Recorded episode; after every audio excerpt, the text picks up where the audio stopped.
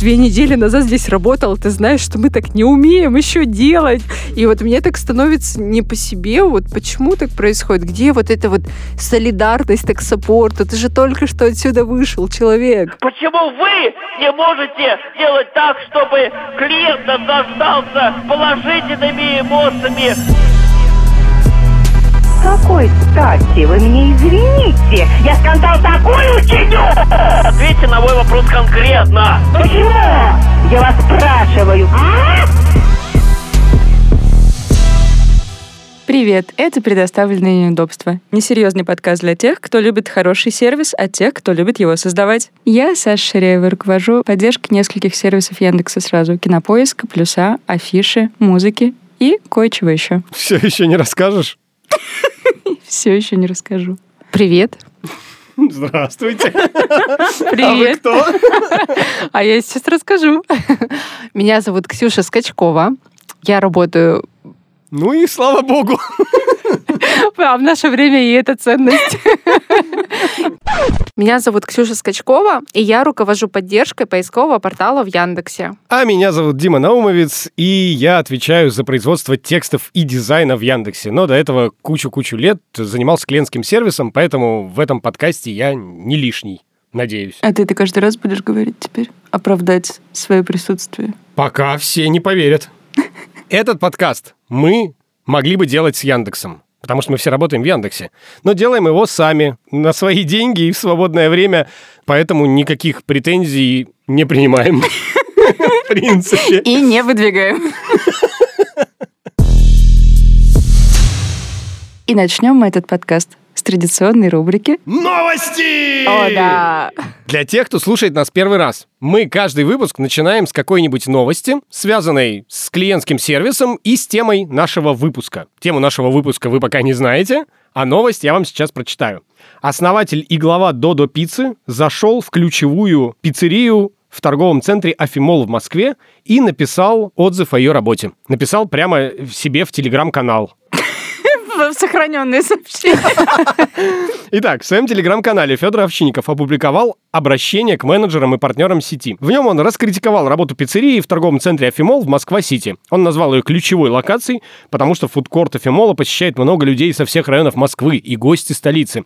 Овчинников заметил, что гостей и заказов не было, а на кухне было много сотрудников, которые двигались не спеша. Кассы не работали, заказ надо было делать через приложение, а рядом сидел кассир и Я Что это делал кассир? пошучу, тебе не понравится. Хорошо, я тогда я скажу, что кассир сидел и читал книгу. Это очень хорошо. Возможно, это была книга жалоб и предложений. Он не обратил внимания на посетителя.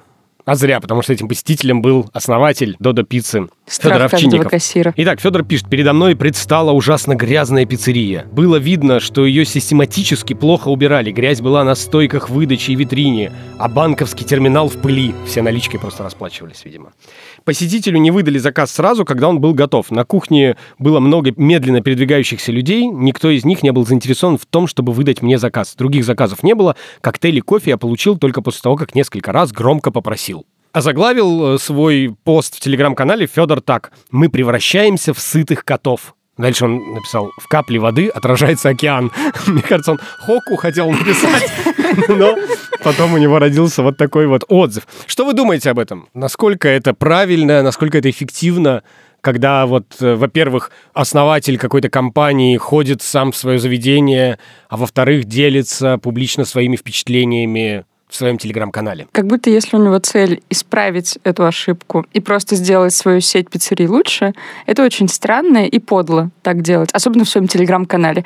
И то, что он это делает публично для своей аудитории, мне скорее говорит о том, что он это делает для того, чтобы себя выставить в хорошем, классном свете, что он пришел... он Д'Артаньян. с- Да, снизошел, увидел косяк и покарал. Покарал публично и не побоялся публично быть руководителем вот такой вот ужасной сети пиццерий. Ну, фу так делать, конечно. Так, Ксюша, дай, пожалуйста, альтернативную точку зрения. Я хочу сказать, что это классный прием ходить и пользоваться вообще своими услугами. Многие этого не делают и как раз витают в облаках. А вот Федор сошел с пьедестала поесть пиццы, а там все плохо. Про то, что он написал об этом в канал, ну, не знаю. Я думаю, что, конечно, очень нехорошо себя чувствуют сотрудники той пиццерии, про которую он это написал. Но, с другой стороны, ведь они плохо поработали, правда же? Вот, а в комментариях, знаете, что пишут? Люди в комментарии пишут оскорбительные вещи, поэтому я не все буду читать, но они пишут, Федя, проснись, платишь копейки, нагружаешь кучей обязанностей сверх основной работы, а потом делаешь удивленное лицо. А что у нас сотрудники такие немотивированные? Ну вот я про это говорю. Типа ты надеваешь белое пальто, то есть вместо того, чтобы внутри у себя пойти увидеть то, что тебе не нравится, и пойти внутри системы поправить так, чтобы ты это увидел до того, как это увидят твои посетители, ты идешь и делаешь про это публичный пост, как будто бы я вообще-то красавчик, это пиццерия, что-то с ней не так, мы это починим. Я считаю, что с искренностью здесь ничего общего нет. Во втором выпуске нашего подкаста, который назывался... Кто помнит, как назывался второй выпуск нашего подкаста? Текай! Извините. Короче, никто не помнит из ведущих, как назывался второй выпуск нашего подкаста. Как вы понимаете, сейчас вы слушаете 142 выпуск нашего подкаста. Нет, на самом деле всего лишь пятый, а мы уже забыли, как назывался второй. Хорошо, я подготовился, у меня записано. Во втором выпуске нашего подкаста, который назывался «Извините, но почему клиент всегда прав?», мы договаривались поговорить однажды про солидарность, потому что у нас там с Сашей случилась заруба. То есть, подожди секундочку.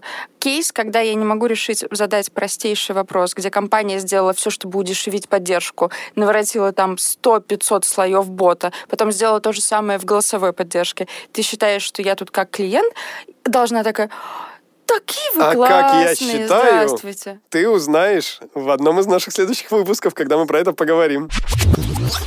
Ну вот этот момент настал. Давайте обсудим все-таки, как должны себя вести сотрудники клиентского сервиса по отношению друг к другу. Должны ли они ругать чужой сервис? Должны ли они делать это публично? Какие слова они должны выбирать? Вот про это, про все сегодня хочется поговорить. Извините, время поговорить про солидарность. И мы, как всегда, собирали истории от наших слушателей о солидарности, о том, как они себя ведут, когда обращаются в другие команды поддержки. И у нас поделились все слушатели на несколько лагерей. Первый лагерь очень лоялен к чужой поддержке, потому что понимает, насколько это сложная работа. И вот, например, что нам пишут. Всегда солидарна к любому клиентскому сервису. Мне больно и неприятно, когда друзья и родственники ругают поддержку. Они столько сил и времени тратят на то, чтобы подготовить максимально извительный и неприятный текст для обычного сотрудника первой линии. А я понимаю, насколько он бессилен во многих ситуациях. Как оператору с его позиции тяжело достучаться до начальства и внести хоть какие-то изменения. Блин, я из другого лагеря, поэтому я... Так мы знаем. Потому мы здесь и собрались сегодня обсудить поведение Блин, Сашеньки. а вам не кажется, что это солидарность не с поддержкой, а солидарность вообще-то общечеловеческая такая, что ты же не поддержку оправдываешь в этот момент, а конкретного оператора, который по-человечески ничего с этим сделать не можешь. И ты вот чувствуешь некоторую солидарность с ним просто потому, что ты знаешь немножко внутрянки, но по большому счету это просто какой-то гуманизм. Гуманизмом в детстве мальчики занимаются. Знания внутрянки-то и помогают быть здесь чуть спокойнее, когда уже тебя немножко бомбит, чуть лояльнее, когда на той стороне немножко тупят. А вот двуличие какое-то. Вот то есть ты Почему? приходишь, если ты никогда не работала в сфере ритейла продаж и продавцом никогда не была, ты приходишь, и ты, значит, можешь быть говном с продавцом, не распространяя вот эту солидарность просто человек-человек. То есть тебе, чтобы быть солидарным и эмпатичным и понимающим, тебе обязательно нужно в этой сфере поработать. Слушайте, да это все такой классический случай, как, не знаю, вопрос отцов и детей. Вот мне папа все запрещал, и я тебе буду все запрещать, говорит папа своему сыну. Или он говорит, мне папа все запрещал, а я ничего запрещать не буду. Вот есть два лагеря. Здесь то же самое. На меня, когда я работал где-то на горячей линии, все кричали, и я буду кричать. Или на меня кричали, я так поступать не буду. Вот и все, вот и два лагеря. Или есть еще какие-то мнения? А давайте как раз про второй лагерь вот этот вот поговорим. Давайте. Таких сообщений было больше. Например, я не солидарен с другими техподдержками. Мне нужно решить свой вопрос. И если я понимаю, что он не зависит от меня, я буду, извините, задрачивать поддержку так так, чтобы мой вопрос решился. Или еще сообщение. От него же. Вы поняли мою позицию? Буду задрачивать, сказал. Если меня что-то сильно расстроило, то я становлюсь тем самым орущим в голосину бешеным клиентом, видимо, из нашей заставки. Вот-вот. А если мне толдычат одно и то же, мы так не делаем, примите и смиритесь, то и отзыв могу не очень хороший написать, но чаще стараюсь дать нормальную обратную связь. Не определился еще человек. Немножко хочет Могу, в первый лагерь. как бы и по головке погладить, могу и нахер послать. Вы-то в каком лагере? Вот Саша три выпуска я в. Артеке. Ты еще не родилась, Саш, когда я в Артеке служил.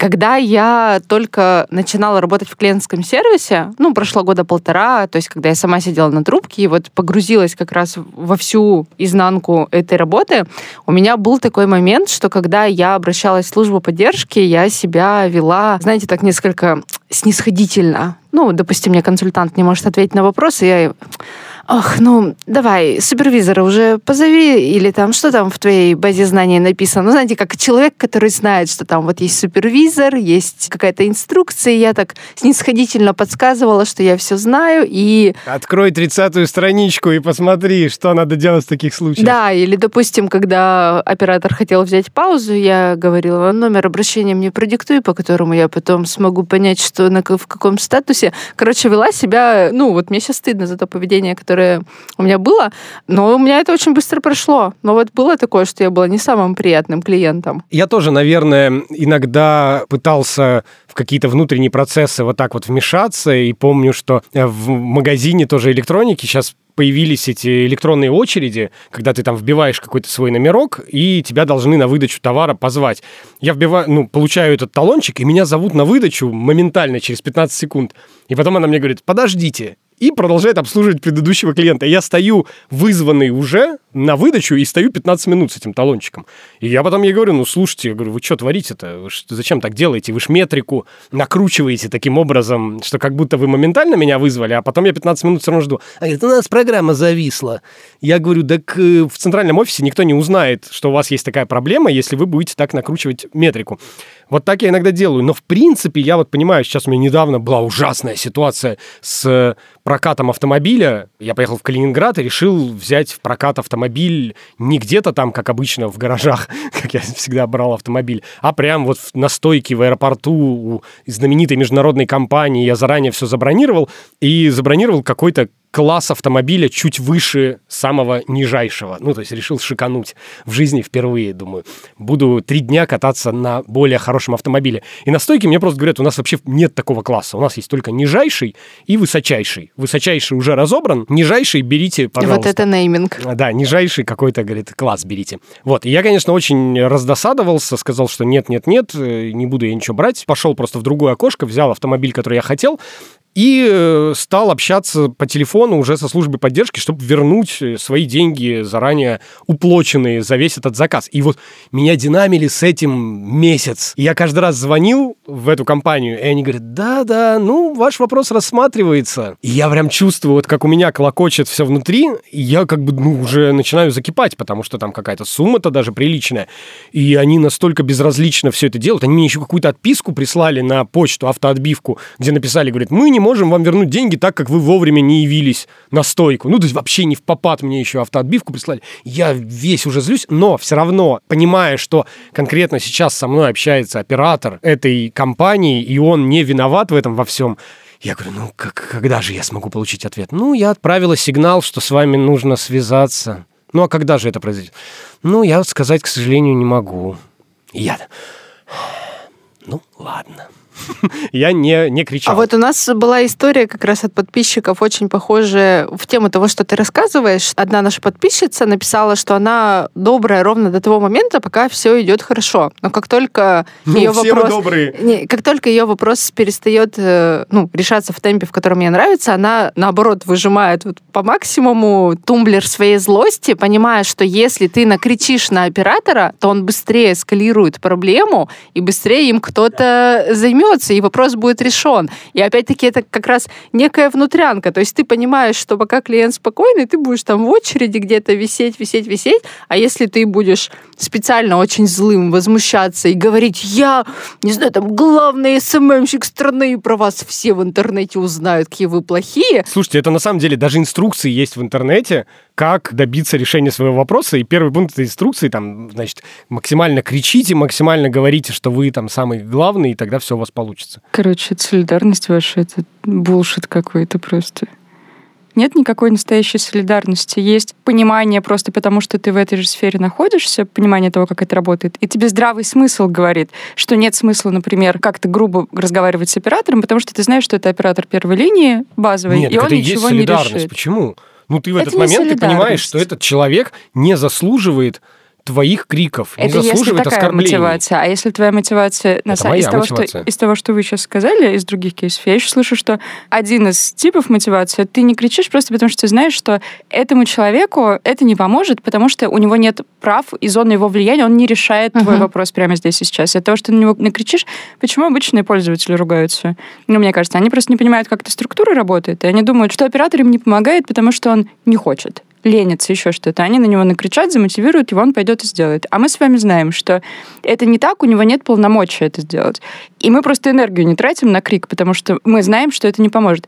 Но, на мой вкус, это не солидарность. Это просто нежелание тратить энергию на бесполезные действия. Саша, что такое солидарность? В моем понимании солидарность, она исходит из эмпатии, потому что ты хочешь того же для другого человека, с которым тебя что-то объединяет. А вот это все, ну, в общем, для меня двулично, и я просто, видимо, только сейчас сформулировала, почему я эту солидарность никогда не чувствовала, потому что она для меня какая-то фальшивая. А это несерьезный подкаст на клиентском сервисе.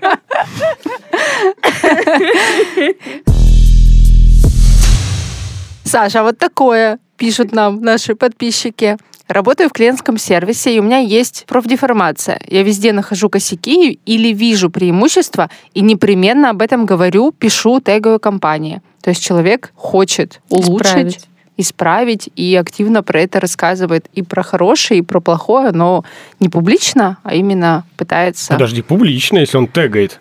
Хотя, Публично. возможно, Публично, да. конечно, он это делает. Он просто оправдывает в этот момент, говорит, я хочу принести вам добро. А, говноеды из компании такой-то. Ну вот смотрите, у меня такое же белое пальто есть. У меня есть целый канал, который, по сути, построен на том, что я нахожу ошибки других клиентских сервисов и пишу об этом посты. Что я делаю? Я беру какую-то ошибку, но я же не беру ее обезличенно, как правило. Я указываю конкретную компанию. М. и говорю, что вот так вот делать не надо, вот так можно было бы сделать.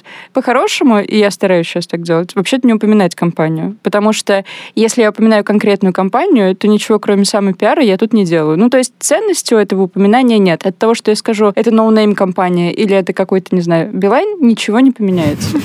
Все-таки про Билайн сказала. Да. Ребят, да у нас интеграция просто вот такая с ними. А у меня тариф бесплатный от них. Слушайте, так более того, э, я вам скажу, что наш весь подкаст, это что же э, часть Конечно. такой же истории. Мы тут постоянно называем какие-то компании, какие-то фамилии, ударения еще неправильно делаем. Вот мне одна моя знакомая, Марина, тоже пишет, что подкаст у нас огонь, но вот про Ламоду было обидно. А почему обидно? Ну, я же там ничего не говорила, кроме того, что у них есть скрипт, и это роботизированный звонок. Давай так, у меня сейчас в плюсе у нас бэклог. И мы очень долго отвечаем, у нас завалы сообщений. плюсе? В плюсе. В вашем сервисе. В нашем так, я как раз сервисе в хотел спросить, да, а вы в своем-то глазу бревно замечаете? Конечно, конечно. Видите Пер- плохое? Первее остальных. И если мне сейчас кто-то напишет, что, Саша, у тебя в чате отвечают там сутками, я разве на это должна обижаться, если это правда? А сама, Саша, в канал напишешь? А что об этом писать? Я писала... Ну, в смысле, я... не- Нет, а что в смотрите. этом? Вот про Ламоду, вот про Билайн. А что? У меня в сервисе, если кто-то из вас напишет, я не обижусь. Слушай, я писала Сама про писать свои... не буду. Я писала про свои косяки и пишу про свои косяки, например, когда мы бота странного запускали. Просто факт того, что там долгое время ответа, это не тот тип ошибки, который можно пойти исправить. Что здесь нового? Ты Это так своему какая-то- руководителю говоришь.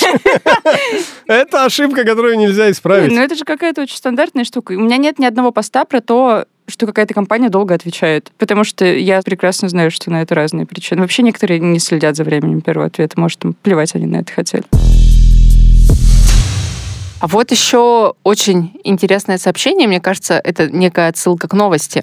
К другим лояльно, даю второй шанс оператору, чтобы он собрался, порешал все, помогаю, подсказываю, попробовать другой скрипт, если не получается у него мне помочь. Жалко их, понимаю же, что непростая эта работа. А вот к нам вообще не лояльно. Бесит, когда пишу, звоню в наш саппорт, а там тупят. В голове сразу голос «How dare you?» что переводится как «Как ты можешь, блин, так мне отвечать?» А потом Это же вспоминаю... вроде из Греты Тунберг.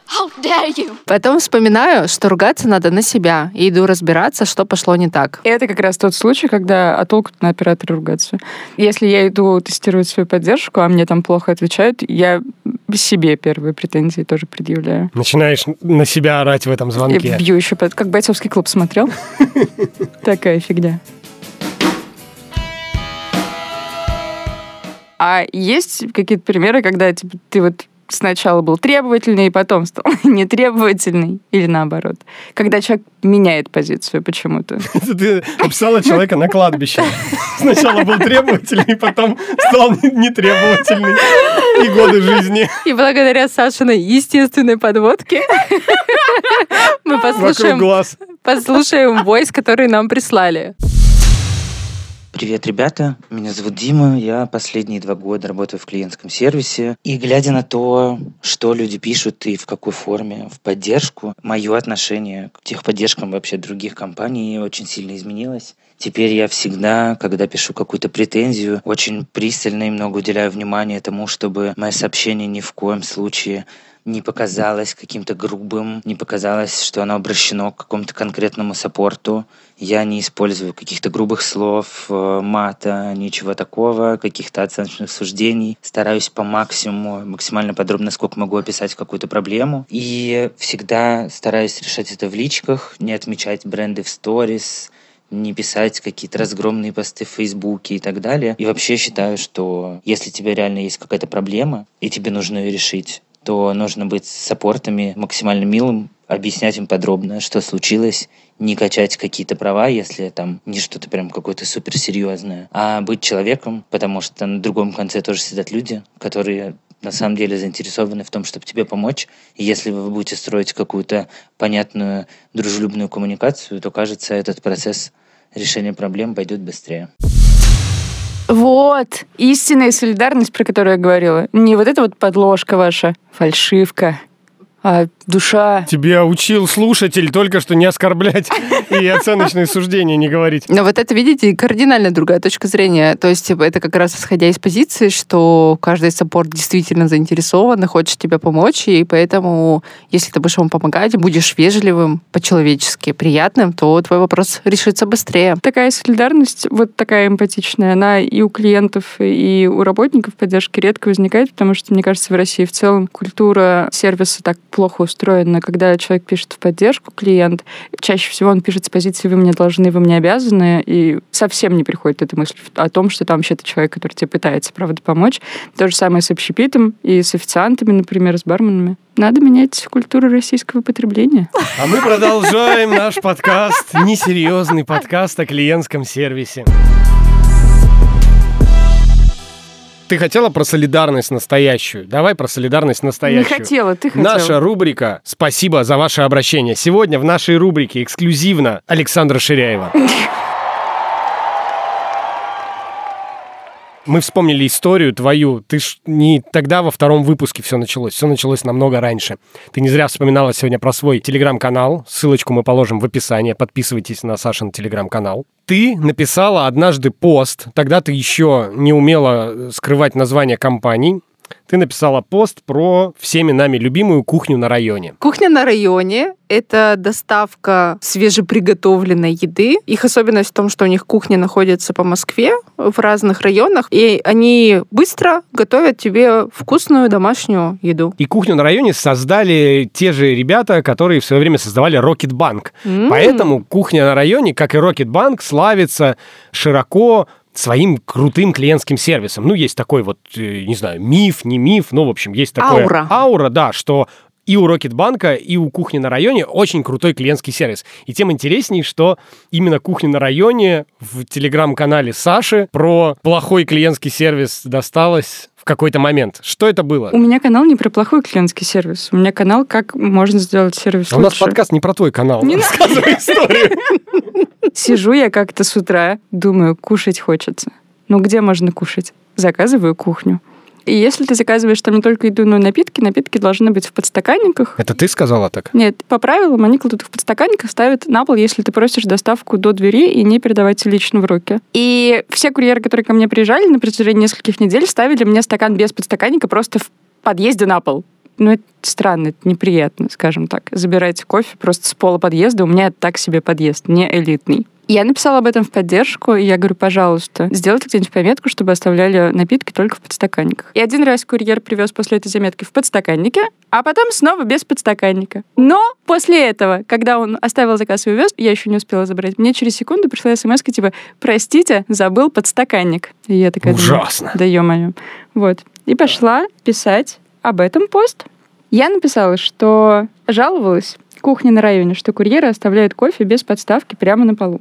А сегодня подставки все равно не было, но зато был смс от курьера. Обычно такие скриншоты попадают в соцсети с припиской «Ой, они такие классные, они такие милые». А я дальше пишу о том, что это не сервис какой-то классный, не процесс классный, а о том, что это конкретный классный курьер, который забыл подстаканник и написал мне об этом смс -ку. Ну, то есть, моя главная мысль была в том, что поставить такое на поток, во-первых, странно, то есть писать курьеру, что если ты забыл положить что-то в подстаканник, напиши об этом смс сделай это как-то мило, давайте лучше делать так, чтобы напитки все-таки в подстаканниках оказывались. Такой был посыл. Дальше эта история получила неожиданный или ожидаемый поворот. На твой пост в телеграм-канале отреагировал сооснователь сервиса «Кухня на районе», Кирилл Родин, он был главным маркетологом в Рокетбанке и отвечает в том числе за маркетинг э, в кухне на районе. И вот он отреагировал на твой пост своим постом. Ксюш, расскажи нам, что там было в этом посте. Что пишет Кирилл? Метамодерн 2020 Year Edition. У меня второй раз за наш выпуск английская фразочка, вы заметили? Какой-то блог Такой про... ты полиглот, Ксюша. Какой-то блог про Customer Support, который ведет, видимо, действующий саппортер или менеджер. В одном посте обесценивает работу всех классных служб поддержки. А теперь fun fact. Именно это сообщение райдера, которое приводится в пример в посте, отправлено из-за проработанного внутреннего регламента, а именно из-за оповещения в его личном приложении райдера, где указано, чтобы он не провафлил подставку и все другие сопутствующие пожелания от клиента, которые ему перенаправляют туда внутренний саппорт. Да и вообще, писать такое при еще живом Рокетбанке, где Вера, Инга и ребята годами строили именно тот самый конвейер милости. Так что да, можно спокойно писать под каждым скриншотом из кухни. Ой, они такие классные, такие милые, всегда теперь буду у них есть. Это заслуга не случайного человека, а сложной системной работы многих людей за ним. Ой, Ну, то есть твой тезис Кирилл тогда отбил своим тезисом, что, конечно, то, что тебе показалось э, единичной случайностью, он говорит, за этим стоит большая-большая-большая работа, на да самом там, деле. на самом деле Кирилл не ответил на мой истинный посыл, который до этого описала. Мне кажется, мы с Кириллом просто вряд ли когда-то поймем друг друга. Мы в комментариях потом это обсуждали. Хорошо, но ты потом думала про эту как-то ситуацию, в общем, ты думала... Я была обескуражена, что такой, на мой вкус, безобидный пост владельцем продукта был воспринят, ну, прямо достаточно агрессивно. Ну, ты, в общем, как-то, я не знаю, пожалела в тот момент или порадовалась, что такая реакция на твой пост была? Это было год назад. Я год назад была еще более тревожной и ранимой, чем сейчас. Мне было очень обидно и странно, что я получила такую реакцию. Ну, то есть она, на мой вкус, неконструктивная. Это авторский канал, авторский контент маленький. Имею право на такое мнение.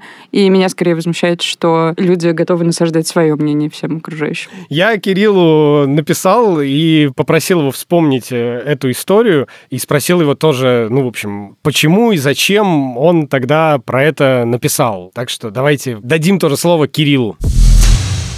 Привет, я, короче, честно, не помню, что за кейс, не помню, там, что за сыр-боры, в чем какая-то конкретика. И, честно, даже до конца не могу вспомнить, почему я его написал. Я был какой-то взвинченный, эмоциональный, хотя я обычно вообще как вода в тазике. Даже когда интеркоммерцы лицензию отзывали в Рокетбанке, я и то спокойнее писал. Я вообще всегда спокоен. Вот. А тут как бы я так написал по поводу такого вообще плевого кейса. Вот. Поэтому, возможно, больше мною вела обида того, что Катюх Павлинцева, наш of support, на самом деле я вижу ее работу работу, которую она там проводит супер кропотливую, очень тяжело, э, в тяжелом операционном бизнесе, и просто стало обидно. Ну, еще тем более у нас репутация такая, типа, после Рокета. Ну, это я так из контекста этого поста понял. Э, так до конца, честно, и не помню, в чем прикол. Короче, Кирилл написал пост и не вспоминает. А Ну, ты... я о нем тоже не вспоминала. Это же я, Хорошо, тогда- это я в моменте ра- отредак- рассуди, пожалуйста, Кирилла и Сашу. Так давайте вернемся к теме этого выпуска про солидарность. Мне кажется, что они оба были не солидарны друг другу. Я так Как понимаю, вы будто хотите бы подвести так. к тому, чтобы я не публично, например, должна была об этом писать, а прийти в кухню и сказать «Привет, э, Катя». Не-не-не, мне кажется, у тебя было хорошее авторское рассуждение про то, что ты столкнулась с вау-сервисом, тем самым легендарным от кухни на районе, но тебе кажется, что это не поставленный на поток классный сервис, а приятные исключения. Это очень хорошая мысль была. И Кирилл, по-моему, абсолютно имеет э, в таком случае право не согласиться с этим и рассказать свою позицию, то, что это действительно, ну, как он тебе и ответил в своей публикации, это поставленный на поток сервис, и это не случайность, за этим стоит большая работа. И я бы, если говорить про солидарность, что мне не хватило, я бы, наверное, дал бы на твоем месте в своем блоге его точку зрения. Я считаю, что это обмен и там, и там. Это просто обмен мнениями меня и Кирилла. Потому что, повторюсь, я в таких ситуациях рассуждаю, и в трейде мы об этом же переписывались, конкретными примерами, конкретными кейсами, статистикой. Если вы мне говорите, что смс от райдера — это не случайность, тогда почему все остальные райдеры, которые ставили мой кофе на пол, не прислали мне смс если это процесс? Все, у меня очень простой вопрос. Мне не нравится, скорее, в таких случаях, что солидарность требуется там, где задеваются чьи-то чувства. Я понимаю владельцев продукта, я понимаю, что ты много над этим работаешь, ты видишь, как ребята на износ работают. И тут приходит кто-то и пишет э, свою точку зрения, но я за то, чтобы мы в бизнесе все были и в карьере взрослыми ребятами, которые не смотрят на это как на то, что ребенка обидели его. Ну, я понимаю, что продукт — это детище в каком-то смысле. Но, блин, такое мое мнение, как от человека из операционки. И меня никто в нем не переубедил, поэтому... И не переубедит. Так покажите мне, господи, покажите мне регламент, где написано, что райдер должен смс-ку отправить, и я отстану от всех. Я буду сегодня адвокатом кухни на районе. Я получал всякие разные смс от кухни на районе за эти прошедшие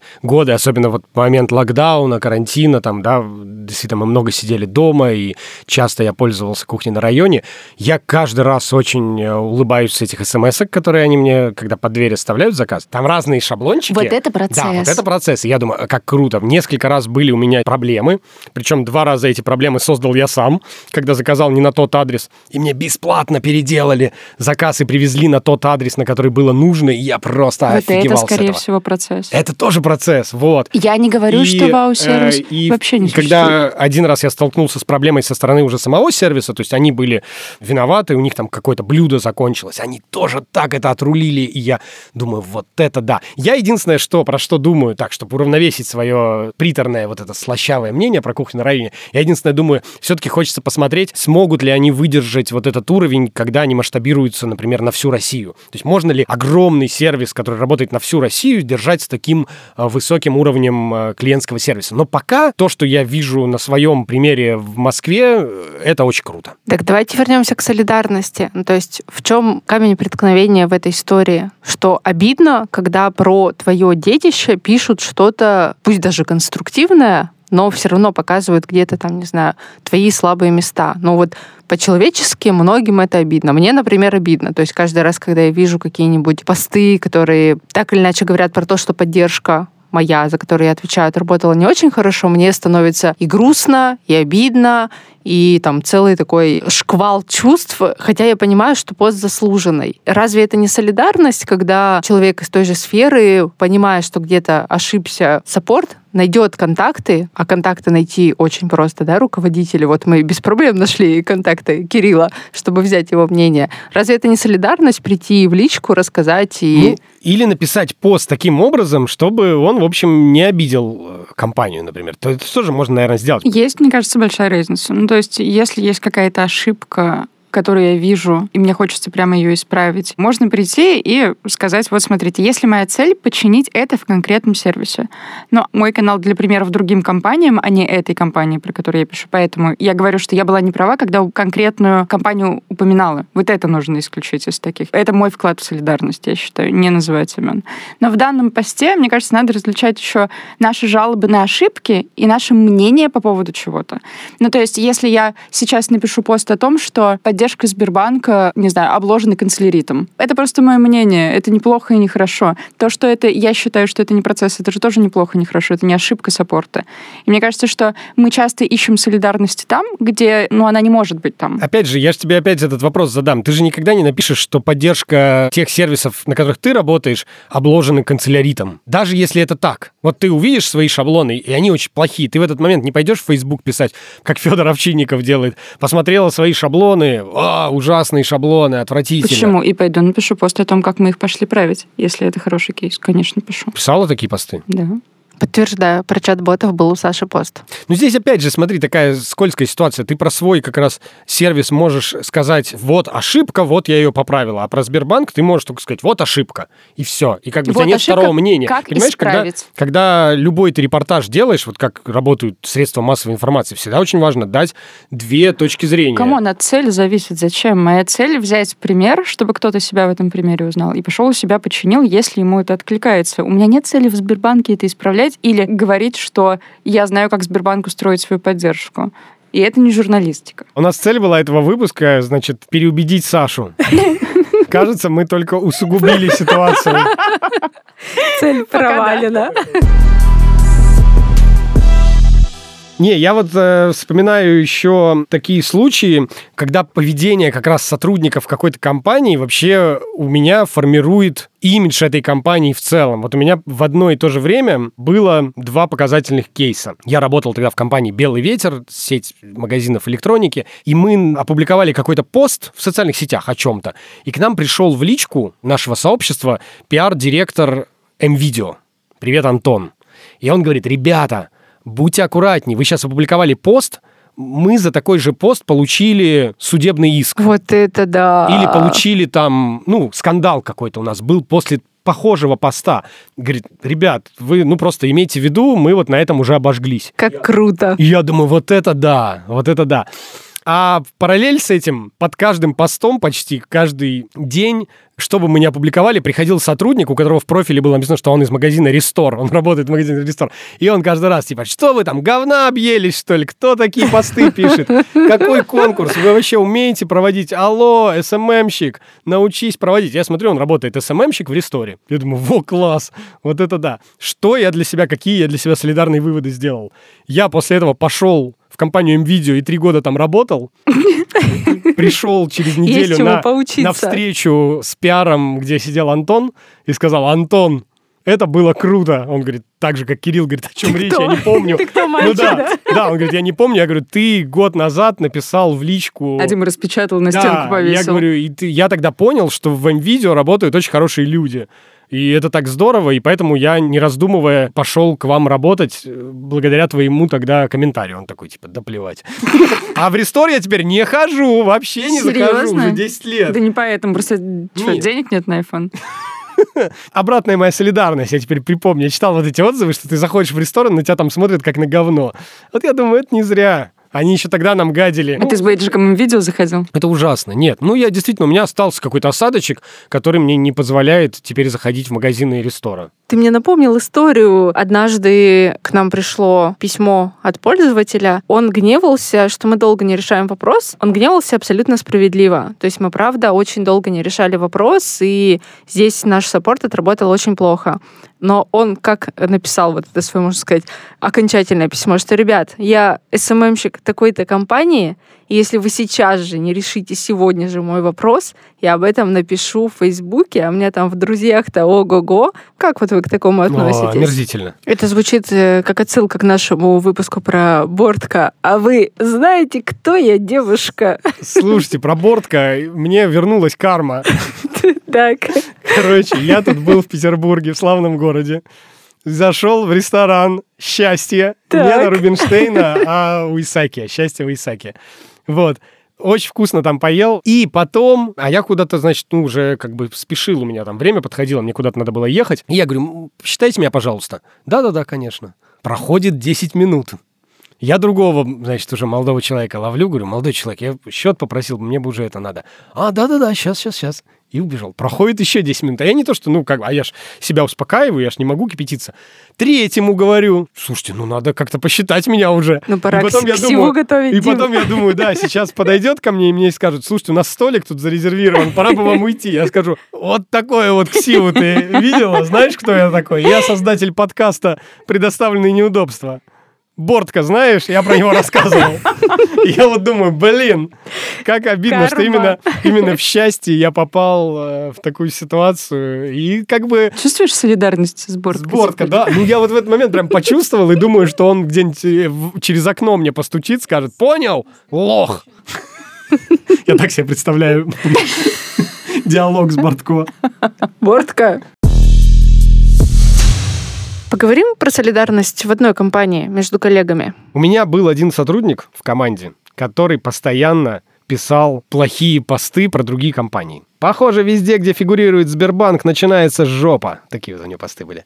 Дорогой Эльдорадо, попросите вашу замдиректора Карину сходить в церковь почистить карму. Каждый день такой писал. И потом он ушел из Яндекса. Мы работали с ним вместе в Яндексе, и э, следом у него появился пост. Более дерьмового сервиса, чем Яндекс Маркет, сложно найти. Вот, на самом деле, кажется, этого стоило, наверное, Ожидать, ожидать. Да, я тогда уже как-то про это думал, и даже других как-то коллег спрашивал, говорю, слушайте, а вот нормально вообще, когда ты работаешь сам еще и в направлении мониторинга соцсетей, постоянно читаешь жалобы про свою компанию, постоянно тебе надо на них реагировать, ты на своей страничке генеришь такие постоянно жалобы на другие компании. Ну вот, часто бывает так, я это вижу и по всем компаниям, в которых я работал, что бывшие коллеги, даже топового уровня, вот был какой-нибудь, не знаю, IT-директор в какой-нибудь компании, в которой я работал, он уходит и через год начинает писать, типа, ну у вас все, IT, ваш сайт вообще через задницу сделан. Мне Потому каждый что раз уже так, не он делает. Да, да, да, да, да. Или там руководил он, не знаю, складом, и он говорит, а, потому-то у вас теперь ничего не найти в магазинах полный, у вас бардак на складе, наверное. Ну и дальше рассказывает, вот когда я был, вот мы там делали то-то, то. Я каждый раз на это гляжу, думаю, «Ура!» отвратительно. Мне почему-то кажется, это какое-то, знаете, непережитое расставание, некий травматический опыт ухода из компании. То есть, когда ты ушел, и вот что-то для тебя это не закрытая страница в твоей книге, и ты к этому в итоге возвращаешься вот таким некрасивым образом. Но мне вот кажется, это еще история, про что я вначале упоминала, про вот это вот желание, ну или неосознанное желание, обелить себя и выставить себя немного в лучшем свете. У меня тоже есть пример, когда наш сотрудник поддержки писал о том, что то ли лавка накосячила, то ли еще что-то. Писал в соцсетях. И мы спрашиваем, зачем ты это делаешь? Зачем ты в соцсети пишешь? У тебя есть чат с этими людьми, ты можешь им прямо написать. То есть не просто найти контакт, он у тебя уже есть, вы уже общаетесь. Это вообще за пределами его понимания, конечно. И есть, вы знаете, что вот в Яндексе есть внутренняя соцсеть, куда э, сотрудники иногда пишут, создают какие-то темы. Да? И это сам... Да, Дим, знал. И это один из очень частых кейсов, когда ты, работая в одном подразделении, пишешь о работе другого подразделения. Но ты не пишешь этим людям, хотя у тебя есть его контакты. Ты пишешь в эту соцсеть, чтобы все видели. И вот это меня тоже всегда удивляет немножко. Всегда ли это желание поправить что-то? Или мы все-таки, когда так делаем, мы им... Вот это из разряда типа, вот посмотрите, у Васи плохо, у меня лучше. Я помню, там был такой как раз случай, когда один сотрудник написал про соседний отдел вот что-то плохое, что, мол, у них там все через одно место, и пришел человек отвечать, он тегнул не того, кто написал пост, а его руководителя. И сказал, похоже, у тебя сотруднику заняться нечем. Такое тоже Вот это карма. Вот это просто два встретились, конечно. Красавчик. Но есть и другая точка зрения, что вот эта некая свобода во внутренней соцсети Яндекса, она показывает то, что сотрудники неравнодушны, они привлекают так внимание к тому, что что-то происходит не то.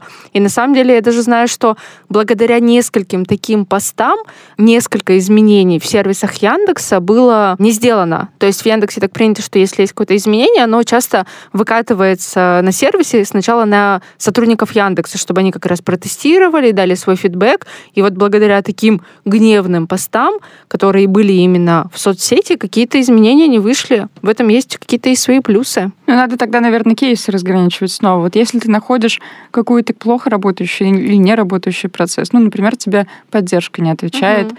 сутки. Ты идешь и пишешь в эту соцсеть, и говоришь, господи, вы что там, все говна объели, что ли? Вы почему мне не отвечаете? Вместо того, чтобы прийти и руководителю написать, смотри, я написал, мне не отвечают. Потому что мне каждый день кто-то заносит так или иначе кейсы о том, где наша поддержка плохо сработала. И я всегда очень людей благодарю и говорю, спасибо, мы сейчас это унесем, починим. Какой смысл это в соцсеть нести? Вот такие кейсы как будто бы только для того, чтобы подсветить, что, ой, смотрите, там как плохо работает. Да, но главное, что даже когда ты хочешь обратить внимание коллег на то, что что-то не работает, не надо писать «говна объелись». Ну, это вообще никому не надо Так писать. вот, Такое, да, это да. очень обидно. У меня вот щенок есть, она ест говно. Вот ей можно сказать, типа, ты что, говна объелась? Она ничего не ответит. Она говно ест, конечно, не рот заедь. Наконец-то узнаю наш подкаст. А ты что-то слишком серьезно сегодня. Вообще, кстати говоря, про коллег, я заметила, что бывшие коллеги, ну, то есть, например, работает человек в клиентском сервисе, а потом переходит внутри компании, такое часто бывает, в продукт что-то делает, и он становится уже заказчиком к тебе, Мгм. как к клиентскому сервису. И я подметила, что эти коллеги становятся самыми вредными заказчиками, и буквально они ушли, проходят две недели, и они приходят к тебе с таким запросом, и я думаю, блин, две недели назад здесь работал, ты знаешь, что мы так не умеем еще делать. И Мгм. вот мне так становится не по себе, вот почему так происходит, где вот эта вот солидарность, так саппорта, ты же только что отсюда вышел, человек. А все, уже вот требовать можно, Да. раз ты уже не там. Потому что с других требовать легче, чем с Я себя. помню, был тоже один э, коллега у нас бывший, который тоже постоянно писал публично э, посты плохие про компанию. И когда мы пытались с этим разобраться, нам коллеги говорили, он знает, почему это так. Можете ему ничего не отвечать, он все прекрасно знает, он специально так пишет. На самом деле он знает правильные ответы на свои вопросы. И самое интересное, что потом этот человек, то есть он был в компании и тогда ничего не писал. Потом не был в компании и тогда писал. И потом снова пришел в компанию. И я думаю, вот это да, он снова пришел в компанию. Как же так? Он же несколько лет писал про нее плохое. Пошел посмотреть к нему в Facebook, ни одного поста, все удалил. Вот, ну то есть Двулично. Вот ты подготовился. вот пишешь плохо, так ты хоть имей кишку-то толстую, чтобы потом признаться и не менять свою позицию. Как Саша. Ничто не поменяет ее позицию. Даже когда она придет работать в кухне на районе, и на собеседовании Кирилл, ее Кирилл, спросит. ну, помнишь меня? Да. Ну что, Саш, что думаешь-то? Ни за что. Саша, сегодняшний выпуск был посвящен тебе, поэтому выводы делать тебе. Давай, мы позволим тебе сделать свои субъективные выводы из всего того, что мы сегодня Сейчас, нафилософствовали. вывод первый. Мой канал заебический. Из всего нашего разговора я бы хотела сделать сегодня один важный вывод. Солидарность, она в первую очередь про эмпатию. Давайте быть солидарными с другими поддержками, с компаниями и другими людьми, потому что нам не все равно, как чувствует себя другой человек, с которым мы общаемся, а не потому, что мы знаем, как работает тот или иной бизнес. Рекламная интеграция обычно стоит в начале выпуска, чтобы ее никто не перематывал, а мы поставим в конец э, в надежде, что вы все-таки дослушаете, потому что вакансия супер интересная. Саш, раз подкаст и выводы твои, то и вакансия будет твоя. Ого, вот это щедрость. Мы давно ищем и никак не можем найти руководителя по работе с контентом. Нам нужен сильный менеджер, который настроит работу с э, базами знаний, внешними и внутренними, наведет там порядок, найдет какие-то метрики, которыми мы это можем все замерить, измерить, и возглавит небольшую пока что команду. Очень вас ждем. Пишите нашему боту собачка неудобства, нижнее подчеркивание бот. Пишите что-нибудь про контент, и я сразу пойму, что вы ко мне. А если у вас что-то еще есть к нам, например, вопросы, предложения или что еще, не знаю, фоточки, пожалуйста, тоже присылайте их нашему боту неудобство, нижнее подчеркивание, бот. Спасибо, Лики Кремер из студии подкастов «Либо-либо», что послушала все наши на тот момент два выпуска и дала нам ценные советы, которыми, как видите, мы воспользовались, поэтому с каждым выпуском мы все лучше и лучше. Спасибо нашим слушателям за то, что они постят в Инстаграм сторис и отмечают наш аккаунт в Инстаграме собака неудобства. Для нас это сейчас, можно сказать, единственный способ наращивать слушателей. И очень круто, что вы это делаете. И, пожалуйста, если вы это слышите, зайдите в Инстаграм, зайдите в сторис, опубликуйте картинку, например, нашего сегодняшнего выпуска, и отметьте нас и скажите, что вы о нас думаете. А я еще скажу, что я обнаружил, что нас очень активно слушают на площадке CastBox. И поэтому я обращаюсь ко всем, кто слушает нас на этой площадке. Напишите комментарии, что вы думаете про наш подкаст, потому что мы хотим получить от вас обратную связь. И спасибо админу канала, фанат-сервиса, который вместо того, чтобы переслать скриншот э, работы моей поддержки в Яндекс Плюсе, опубликовал его в э, своем чате. Солидарный. Давайте в завершении выпуска о солидарности будем солидарны к другим подкастерам. Теперь мы понимаем, какой это сложный труд записывать интересные подкасты, и назовем те подкасты, которые нам очень нравятся. Дим, начнешь? Я Дима Наумовец, и мне очень нравится последнее время то, что делают ребята в подкасте «Деньги пришли». Они очень классно растут, и мне очень приятно за этим наблюдать. А еще я хочу, пользуясь случаем, порекламировать подкаст «Большое шоу историй» от э, своих друзей из Арктического театра. Послушайте, очень классный, свежий, молодой подкаст. Я Ксюша Скачкова. Последнее время я просто обожаю слушать подкаст «Почему мы еще живы». Это подкаст студии «Либо-либо» и Федора Катасонова, в котором он рассказывает о разных медицинских открытиях. А второй мой любимый подкаст «Одно расстройство». Там ребята рассказывают про ментальные сложности и как люди с ними живут. И мне кажется, это очень расширяет наше сознание, что люди бывают разные, и мы должны принимать их любыми. И я Саша Ширяева, и я хочу очень порекомендовать всем подкаст «Закат империи». Это исторический подкаст про Россию. Это все с юмором. Та история, которую вы никогда не узнаете из школьных учебников. А второй мой любимый подкаст — это «Так вышло», этический подкаст о наших с вами ежедневных этических дилеммах. Писать или не писать в канал о плохом сервисе? Вот дилемма. Пока, ребят. Пока. Дима, скажи пока. А то что? А то в канал напишем о А тебе. вот и дельфинчики.